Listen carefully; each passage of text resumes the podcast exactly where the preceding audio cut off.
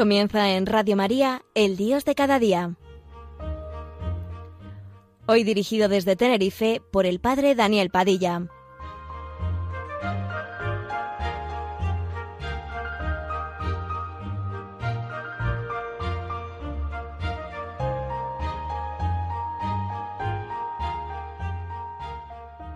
Buenos días amigos, bienvenidos a este programa que es tu programa, el Dios de cada día. Hoy me gustaría compartir con cada uno de ustedes aquella petición que Jesús nos enseñó en la oración del Padre Nuestro, que no nos falte el pan de cada día.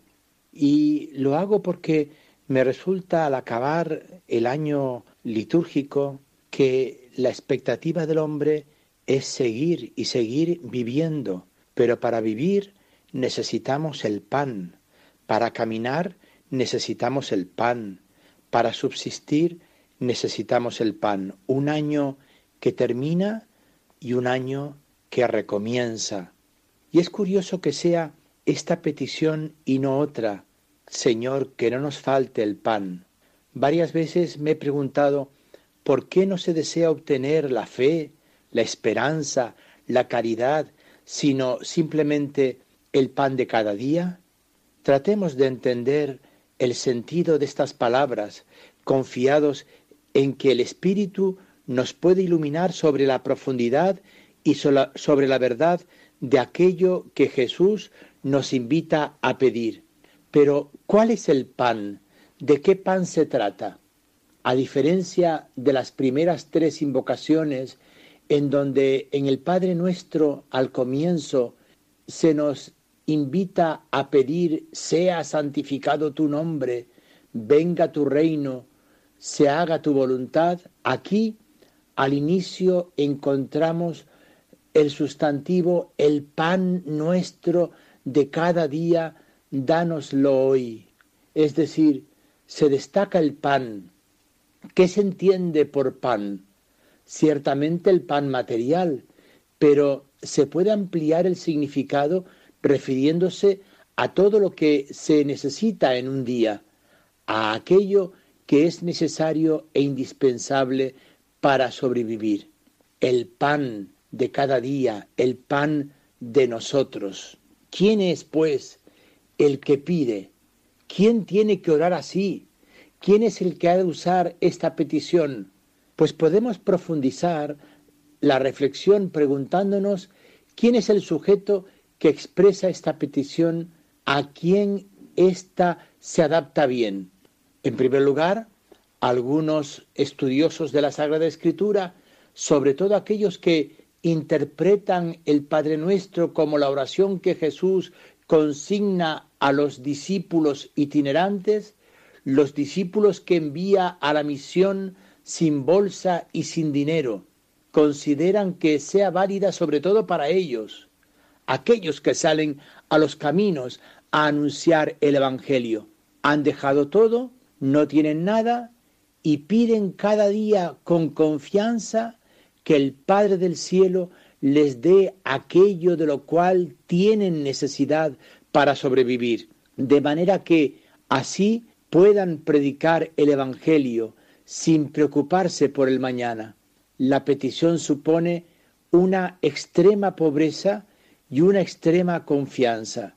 Es ciertamente la interpretación que podríamos decir más radical.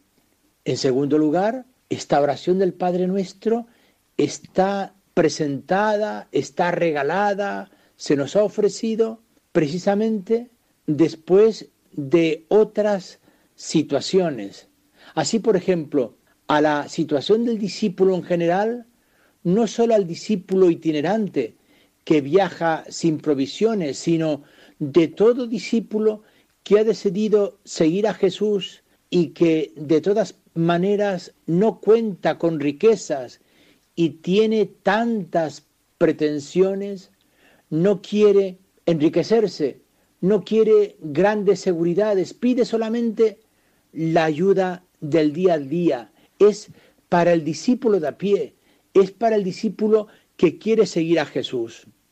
En tercer lugar, esta oración del Padre Nuestro es para aquellos que están en una situación en las que podemos entrever detrás de esta petición al hombre que se considera frágil, débil, precario y por eso confía en el Padre.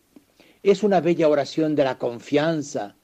El Padre del cielo sabe que ustedes tienen necesidad de todo ello.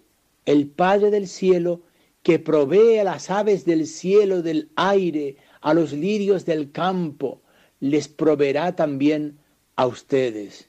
En este sentido, la petición del pan corresponde un poco a la espiritualidad que aparece en el libro de los Proverbios, en el capítulo 30, donde dice, dos cosas te he pedido a ti, no me la niegues mientras viva, aleja de mi falsedad y mentira, no me des riquezas ni pobreza, concédeme solo el pan necesario, no sea que me sacie y reniegue de ti diciendo, ¿quién es el Señor? No sea que necesitado robe y abuse del nombre de mi Dios. Algo similar leemos en Proverbios capítulo 27, que bien puede servir de comentario a la petición del pan en el Padre nuestro. No te gloríes del mañana, porque ni siquiera sabes lo que traerá el hoy. En otras palabras, trata de estar contento por el hoy, por lo que el Señor hoy te da. El mañana trae su afán, trae su propia preocupación. En la espiritualidad que el inolvidable Papa San Juan XXIII llamaba como la alegre pobreza, propia de quien no pretende mucho, está satisfecho de lo que tiene y pide al Señor que le conceda lo necesario como para no desesperarse, pero al mismo tiempo para no enriquecerse y no caer en las tentaciones y en el peligro. Hasta ahora entonces hemos considerado tres situaciones progresivamente más cercanas a la nuestra. La primera es la precariedad de los discípulos itinerantes que no tienen nada.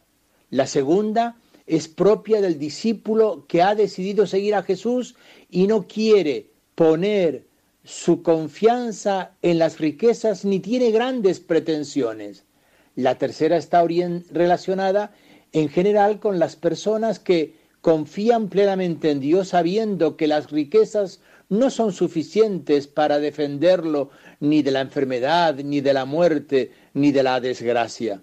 Y hay una cuarta situación, y la subrayo, que probablemente subyace a la petición del pan. Es aquella del fiel que anhela el pan que es Jesús, el pan eterno, el pan de la plenitud, y lo pide desde ahora.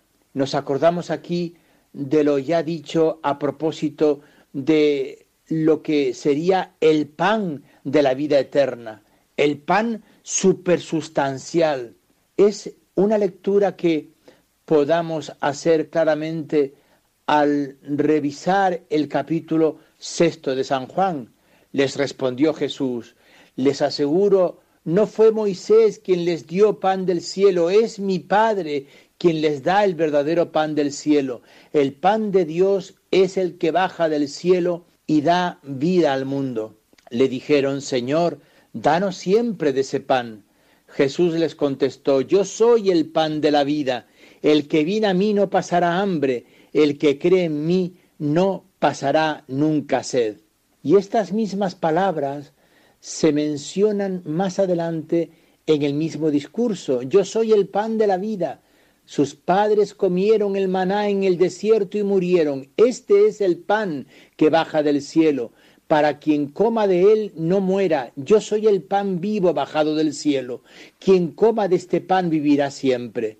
El pan que yo doy para la vida del mundo es mi carne.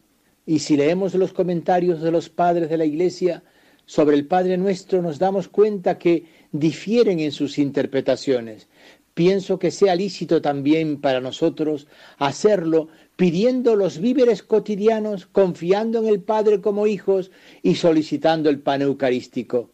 La petición danos hoy nuestro pan de cada día tiene contornos muy amplios y cada uno puede darle el significado que el Espíritu le sugiera. Es, de todas maneras, una petición que se dirige a lo esencial de las cosas y, por consiguiente, a un cierto punto, a aquello sustancial que es Jesús.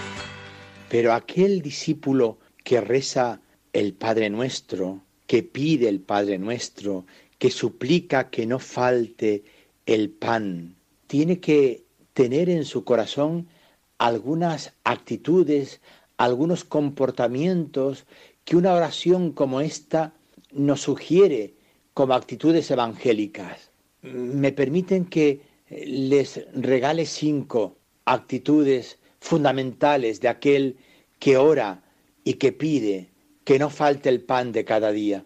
Es sin duda una oración de personas modestas, no de ricos. Nos sugiere contentarnos con lo necesario, no querer demasiado, no querer tenerlo todo y agradecer por aquello que se nos da.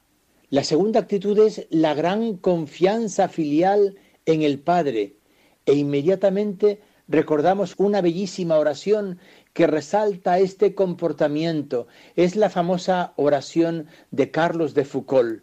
Padre, me pongo en tus manos, haz de mí lo que quieras, sea lo que sea, te doy gracias, estoy dispuesto a todo, lo acepto todo, con tal que tu voluntad se cumpla en mí y en todas tus criaturas. No deseo nada más, Padre, te confío mi alma, te la doy con todo el amor de que soy capaz, porque te amo y necesito darme, ponerme en tus manos sin medida, con una infinita confianza, porque tú eres mi Padre. Es el confiar totalmente en el Padre para el hoy y para el mañana, en la vida y en la muerte. La tercera actitud es la solidaridad. Tengamos en cuenta que la petición se hace en plural. Danos hoy nuestro pan de cada día. Llama entonces a la solidaridad, a la atención por los pobres, por quien no tiene el pan cotidiano, por los pueblos que sufren el hambre. A mí me parece que de esta oración se desprende un movimiento por la justicia, a hacer algo para que todos tengan al menos lo necesario para vivir no solamente el pan para mí, sino también el pan para todos. La cuarta actitud que estamos invitados a tener es aquella que encontramos claramente expresada en el Sermón de la Montaña. la habíamos ya tratado, pero volvemos sobre ella para no olvidarla. Tantas veces me pregunto, ¿creo realmente en las palabras del sermón de la montaña y las vivo? ¿Las he asimilado con seriedad? Me refiero a la página de Mateo 6, 25. Por eso les digo que no anden angustiados por la comida y la bebida para conservar la vida o por la ropa para cubrir el cuerpo. ¿No vale más la vida que el sustento, el cuerpo más que la ropa? Miren las aves del cielo, no siembran ni cosechan ni recogen en graneros y sin embargo el Padre del cielo las alimenta. ¿No valen ustedes más que ellas? ¿Quién de ustedes puede, por mucho que se inquiete, prolongar un poco su vida? ¿Por qué se angustian por la vestimenta? Miren cómo crecen los lirios silvestres sin trabajar ni hilar. Les aseguro que ni Salomón, en el esplendor de su gloria, se vistió como uno de ellos. Pues si a la hierba del campo, que hoy crece y mañana la echan al horno, Dios la viste así, ¿no los vestirá mejor a ustedes, hombres de poca fe? En conclusión, no se angustien pensando qué comeremos, qué beberemos, con qué nos vestiremos.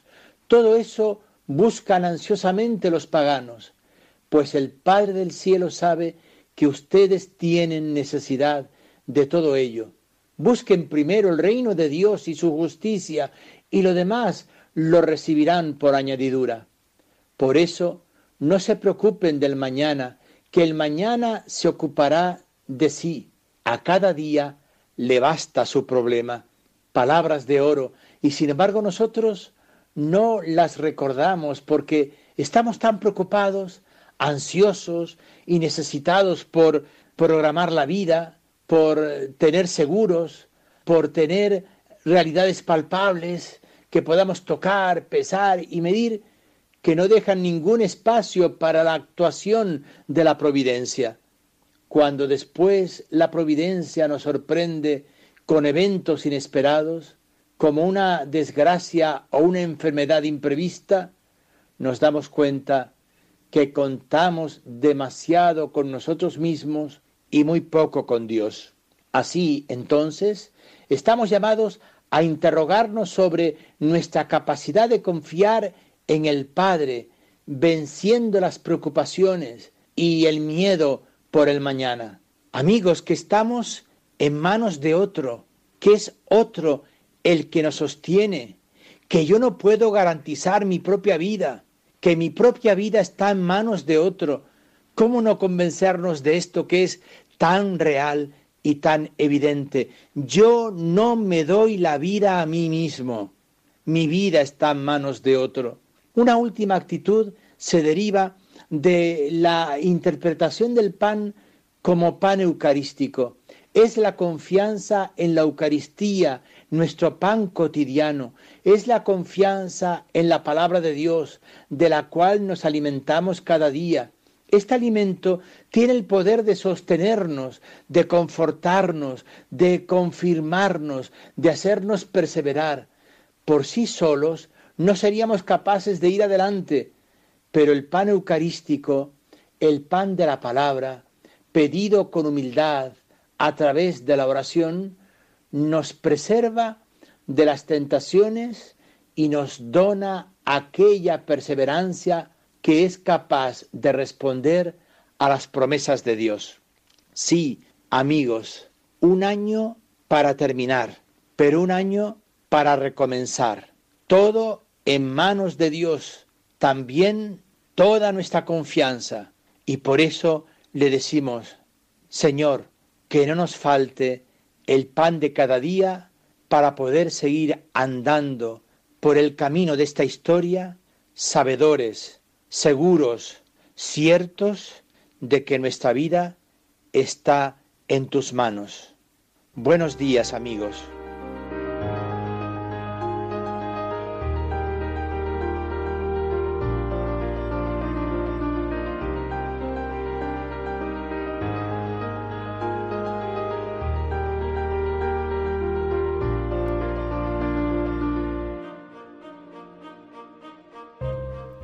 Finaliza así en Radio María, El Dios de cada día, hoy dirigido desde Tenerife por el Padre Daniel Padilla.